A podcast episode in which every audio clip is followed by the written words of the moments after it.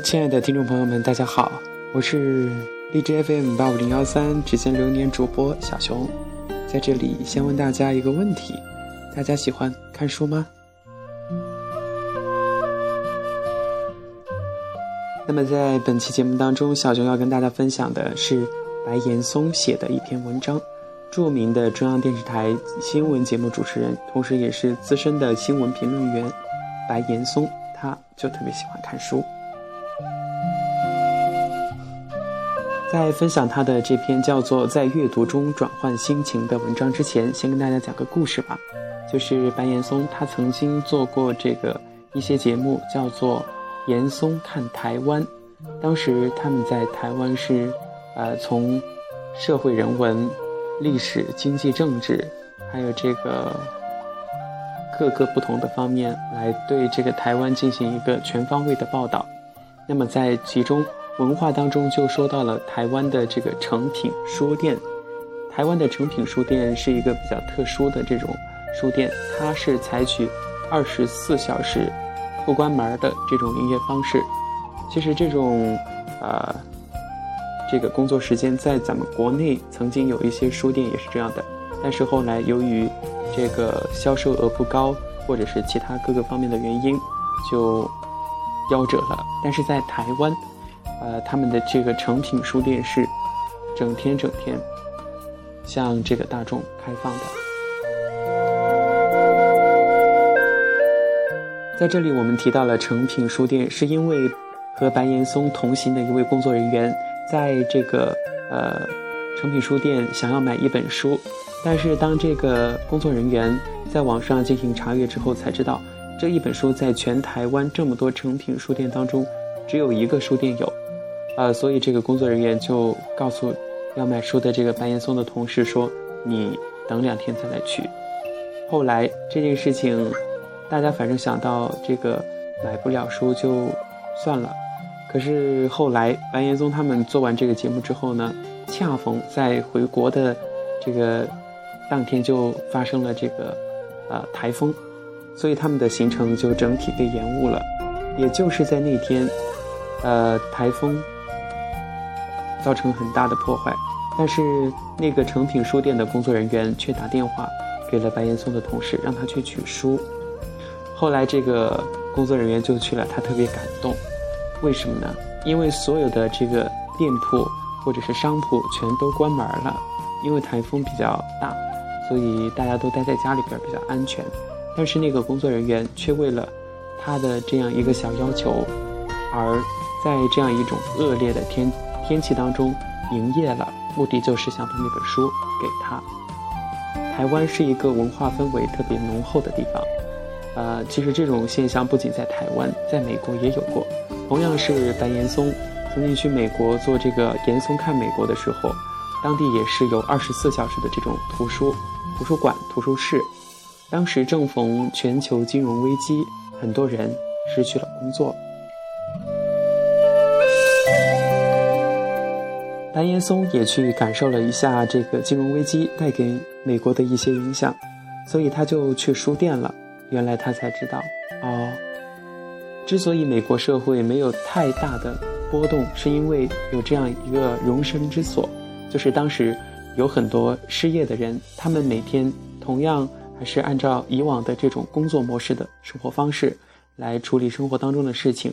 每天早上吃过早饭之后就出去了，然后晚上才回来。那么这一天，他们既然已经失业了，去哪儿了呢？原来他们就是去了这种书店，在书店里。非常惬意，看你喜欢看的书，呃，可以喝茶，可以休息，所以说，书店是一个好去处。好的，跟大家聊了这么多前话，今天就让我们一起来分享读书心得，在阅读中转换心情。作者白岩松。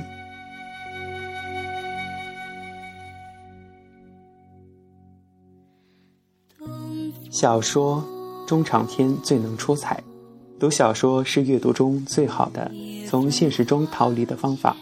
拿起或厚或薄的一本，几页下去，生活的时空便与小说中的境界同步，然后和主人公同喜同悲，深深的投入后，还会时常感觉自己变成了主人公，那种感觉就更加刻骨铭心了。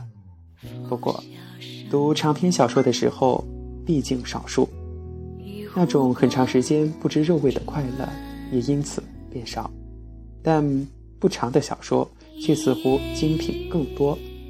这几年中，以余华的《活着》、许三《关外血迹》、刘恒的《贫嘴张大民的幸福生活》等作品，最让我读后拥有再读的冲动。也许目前的中国作家，在不到二十万字的中长篇小说的创作中，功力最深，作品的水平也很高。因此，阅读这个长度的小说。自己最有信心，结果也往往是这样。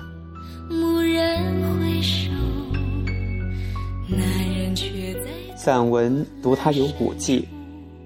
现在读散文并不是件太轻松的事儿，散文一热，写散文的人就多，而写的人一多，水平就参差不齐了。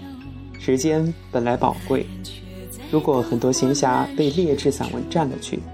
那享受就成了苦涩，也因此我在读散文之前，选择时常是慎重的。那些在好几个地方开专栏的作家，他们的散文我不读，小女人散文不读，过分风发风花雪月的不读，急就章的不读，太前卫的也不读。虽然如此慎重，但也时常看走眼。不过，往往读过几段。劣质的，也就让你断了读下去的念头，但千万别因为没有遇到真货就躲开散文。在诸种文体中，散文是最容易让人找到读书乐趣的。无论是严冬还是酷暑，无论是深秋还是初春，一篇好的散文读过之后，都会让窗外的平常景致变得美丽起来。小雨隐隐暗香去。诗歌可读的慢慢没了。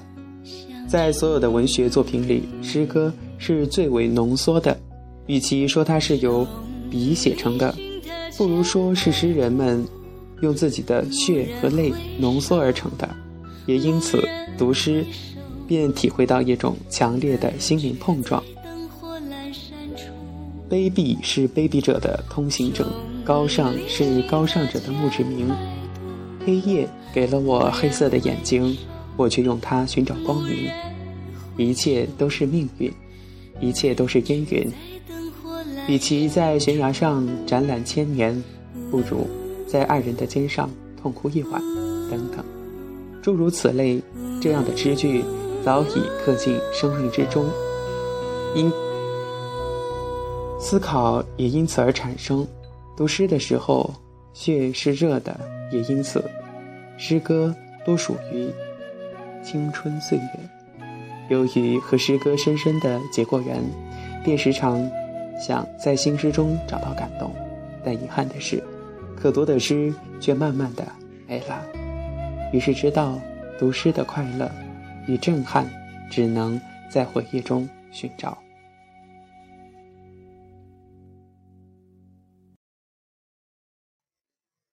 即使因先天下之忧而忧，读纪实文学读到的总是一种内心的忧患。歌功颂德的纪实作品少有优秀之作，近二十年来，打动人心的纪实作品都是拥有一种或悲壮或让人忧患的内在气质。一九九六年是文化大革命三十周年，在那一年的前后，我读了大量记录。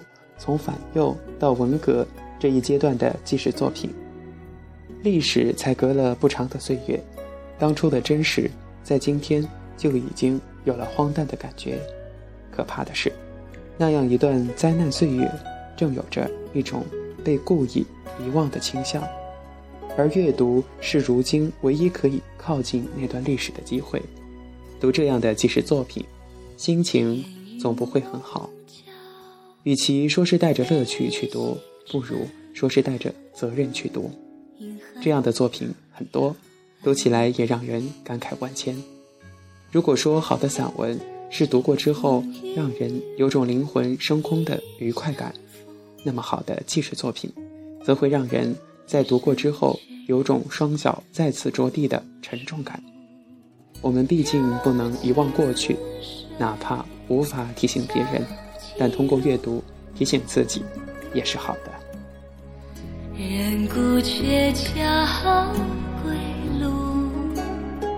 传记体验不同人生，读传记是体验不同人生的最好方法。可惜。读人物传记，在我们国内并没有成为一种阅读的时尚，这一点和国外大不相同。杨振宁在接受采访时就告诉我，闲暇时最爱读人物传记，而在国外图书排行榜上，各种人物传记也时常名列其中。可能是由于工作的关系，时常要采访东方之子，要和不同的人打交道。因此，各种人物传记也看了许多。看传记不是看人的一帆风顺，而恰恰是看传记中人物在苦难面前是如何走过的，人生最关键的几步又是如何定夺的。我们每个人，每个人的一生都不可能重来，因此，关键处也就那么几步。看多了别人的传记，关键是自己的主意也就好拿些。会避免一些错误和失误，当然，这是一种实用性的做法。而更多的，在优秀人物传记中，我们会读到一种人生观，一种对生命的感悟与思考。这正是开卷有益之处。有其在朝朝暮暮，柔情似水。亲爱的听友们，刚刚就跟大家分享了白岩松的这一篇阅读心得，在阅读中转换心情。其实书真的是咱们的好朋友，在生活中可以看看书，就算不太喜欢看那些高大上的，也可以选择自己这边喜欢的作者或者是比较喜欢的这种文体。真的有这样一组数据。联合国教科文组织的一项调查显示，在中国大陆，扣除教科书，平均每个人一年读书不到一本。啊，真的是让人觉得有些心寒。所以在今后，咱们一起行动吧，做一个充满着诗情画意、有文艺范儿的人。看书吧，拜拜。